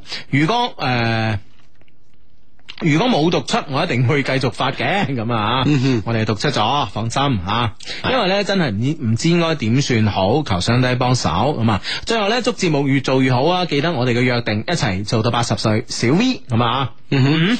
喂，其實小 V 咧，我覺得喺呢段關係當中，其實兩個人關係咧，其實真係已經係好好好明確噶吓。我相信 A 君咧都會知道我哋阿小 V 好中意佢。其實會唔會係其實直接即係傾一傾呢件事啊？即係呢件事挑明咁啊，唔使呢九年間咧咁躊躇咁樣猶猶豫豫，唔知即係進一步咧定係退一步好。嗯，咁呢件事應該係唔需要點樣費唇舌咧，大家都明噶。Mm-hmm. 嗯，啊，而且雙方嘅親密程度咧，其實都有一定咁樣樣。即係曾經有一次，即係爭啲升華噶嘛，係咪先？係咯，吓、嗯，即係好多嘢可以可以攤開嚟講噶啦喎，即係唔使話哎誒要點樣轉彎活角啊，嗯需唔需要親自出馬呢啲咁樣樣嘅嘢啊？那志，嗯，我有一個唔係好太成熟嘅計劃，嗯啊，有啲即係離經叛道，我希望你俾啲意見俾我。 OK 喂，真係如果真係好似佢形容嘅咁樣，即係喺鎮裏邊咧，鎮嘅政府裏邊做嘢咧，係咪真係咁忙嘅咧？係非常非常之忙，啊即係據據我知道啦，好忙係啊啦，嘢即係太多嘅事咧，會累喺一個人嘅身上啊，嗯啊等等咁樣。 咁如果你覺得佢哋兩個嘅發展係從 one night stand 開始，你覺得有冇機 會呢？嗱，呢樣嘢咧，其實我係一直反對啊，我一直反對呢，誒，男女雙方呢，任何一方呢，以性呢作為呢個交換嘅條件，嗯哼，去同對方交往，交往嘅係呢樣嘢我反對，但係呢，我覺得呢，即係凡事有例外喎，嗯哼，即係呢樣嘢嗱，第一。即係就算我我我唔咁樣誒同佢哋講，佢哋曾經都試過啦，係咪先？啊都準備啦係啦，只不過 timing 有出咗啲問題，屋企人提早翻嚟，係咪先？嗯啊，咁啊希望呢樣嘢唔會對男仔嘅生理上邊造成咩影響啦，咁啊，咁 樣係啦，咁嗱，咁如果其實佢哋兩個關係，我相信個男仔係知嘅，係係。係咪先？即係你先係公務員隊伍唔收呢啲人啊？ 係啊， 係咯。咁所以我覺得咧就係話，所以我覺得咧呢件事裏邊咧，我覺得咧就係話，如果呢個 friend 啊，如果呢個 friend 真係，其實佢又知個女仔係中意佢，但嗯係我唔知，可能個男仔方面都有顧慮，佢嘅前女友係呢個啊小 V 嘅表姐，啊啊可能佢都有呢方面即嘅係顧慮㗎。親戚方面嘅顧慮係啦，啊，面子方面嘅顧慮啦，係啊，係啊，或者咧，佢係覺得即係話，有有時就係咁樣，你識得太耐，你太熟悉，你反而唔知道點樣去拍拖。你可以識同佢相處，但係你唔識同佢拍拖嘛。嗯係咪先？咁但係我覺得咧，如果而家佢哋兩個係可以誒呢、個。 即係即係你先係將個關係突破一下。嗯啊可以係咁樣啊，可以喺呢、個呃誒，係、可以喺呢、個呢、個誒。唔好講 one night 啦， 即係呢個關係喺升華開始，啊哈從而攬過咗一啲拍拖嘅階段。啊，我唔識同你拍拖嘛，係咪先？但我識同你誒、呃升華我哋之間嘅關係啊嘛。啊哈啊咁哈咪可能升華完之後，大家談婚論嫁，俾 禮金，呢件事就成咗噶咯。即係兩個人嘅關係咧，即係去到一一定嘅階段，即係有所突破之後咧，即係自不然就會迎迎嚟下一下一個問題，係啊，係咪即係一個分即係分嫁啦即吓？係佢哋唔啊迎娶啦，佢係咪哋咁唔啊嗯需要再經過拍拖嘅階段啦，因為兩個太熟啦。係啦係啦，係啊，所以咧，其實呢、個呢呢件事嘅問題咧，我覺得咧吓，誒、就在乎於小 V 你點樣睇。你啱啱喺 email 裏邊講嘅第二個問題，即係你嘅親戚朋友知道你表嗯姐曾經同佢拍過拖咁樣啊，點樣睇呢件事？如果你將呢件事咧，你撇開一邊，你話啊，咁都係都係都好啊，係咪先？都係自家人啦，係咪先？ 肥水不流別人田啊！ 即係如果你可以即係呢方面呢個關你可以過得到，呢方面我哋幫你唔到啦，係嘛？嗯咁、樣咁如果你真係過到呢關嘅，你直接同佢關係去到一定嘅升華程度，有可能咧你哋關係就咁樣挑明咗，大家就談婚論嫁噶咯喎。嗯啊，喂，喺喵入邊咧，覺得啊小 V 反而唔係即係太擔心呢個即係屋企人或者親戚方面嗯點睇啊，就係唔就唔知表姐嗰邊會點諗啦。嗯嗯嗯佢本人應該冇問題啊，我覺得。係啊係啊，哇！呢、個 friend 真係聰明啊！呢、個 friend 話，呢、個 friend 呢、個 friend 話，Hugo 所講嘅就係肢體語言 啦。冇錯，body language。即係用唔同嘅語言啊，嗯係啊同對方嘅一個交流。係啊係啊哦你真係㗎喂，我覺得真係呢呢個辦法都 OK 嘅喎。 係啊，嗱因為有九年嘅基嗱我我礎。點解問你，即係鄉誒呢個鄉鄉鎮幹部咧，嗯係咪真係好忙嘅意思咧？就係話，即係佢同咗你之後咧，其實即係佢玩玩下嘅心態啦。當然，即係如果佢係同咗你升華之後，都係都係同你講，我都話咗 one night 嘅啦，就 one night 啦嗯嚇。啊，實咗你唔中意就 two night 啦咁樣。但但係即係你係 認誒，即係係結婚咧，可係啊能真係後就話另計啦，咁樣另計啦，係啦係啦，即係如但係如果佢真係好忙嘅話咧，即係佢佢佢即係就算係咁樣，佢唔會話同時同好多個有時間同好多個發生呢啲嘅關係，咁、嗯嗯嗯證明佢都係人品都唔算差啊嘛。喂，但係其實同佢頭先嘅講述咧，始終嗯都好似好多 friend 都講，哎誒而家覺得呢個 A 係唔錯嘅一一個男仔咁樣。係啊係啊，即係從佢工作上面咧，係都啊展現到佢嘅為人啊嘛。係啊，所以我覺得呢個方法你去試一試啊，即係有時劍走偏鋒啦，啊，從 one night stand 開始啊。嗯想同其他 Love Q 嘅 friend 一齊排排所睇演唱會，機會嚟啦！广州的朋友们，Music Man 又回来了。十月十二號晚，王力宏會聯同 Hugo 阿芝邀請你去現場欣賞王力宏二零一三 Music Night Two 火力全開廣州演唱會。